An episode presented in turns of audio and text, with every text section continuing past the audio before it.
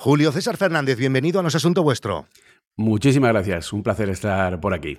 Julio César es desarrollador de Apple, responsable de los podcasts Apple Coding y Apple Coding Daily, que son los podcasts que escucha Apple para saber qué tienen que hacer a continuación, y fundador, y fundador de Apple Coding Academy, la primera escuela especializada 100% en tecnología iOS. ¿Ya es una buena idea comenzar a desarrollar nuestro proyecto para las Vision Pro? Si sumamos el tiempo de adaptación al entorno de desarrollo, las pruebas y error de adaptarte a un nuevo entorno, a un nuevo tipo de experiencia de usuario, las posibilidades, la integración de elementos 3D, etcétera. Es decir, tienes que probar, ¿no? Tienes que adaptarte a ese entorno y tienes que ir puliendo, cambiando, haciendo pruebas, etcétera. Eso te va a llevar un año, año y pico, dos años. En ese momento ya habrá ese App Store que ya ha anunciado Apple. Por lo tanto, tú lo que vas a hacer es el WhatsApp, el Angry Birds, vas a ser una de las primeras aplicaciones que va a haber y eso te va a dar la posición dentro de una nueva ballena azul. Que prefieres esperar a ver si el producto funciona y entonces, bueno, pues te va a costar más posicionarte, ¿vale? Porque no es lo mismo entrar en un App Store con 5.000 apps que en un App Store con 500.000 o con un App Store de 2 millones. La realidad aumentada no se entiende si no hay detrás inteligencia artificial y de hecho trabaja a partir de la inteligencia artificial. De hecho, Apple está trabajando y de hecho se ha sabido hace poco, que está invirtiendo literalmente millones de dólares diarios, diarios en crear una plataforma propia de generación de contenido para texto, para imágenes, para vídeo. Por ejemplo, lo que acabamos de ver, ¿vale? Eh, MacOS, macOS Sonoma es capaz de detectar ciertos gestos, pero también es capaz de poner el efecto de bokeh, ¿vale? Para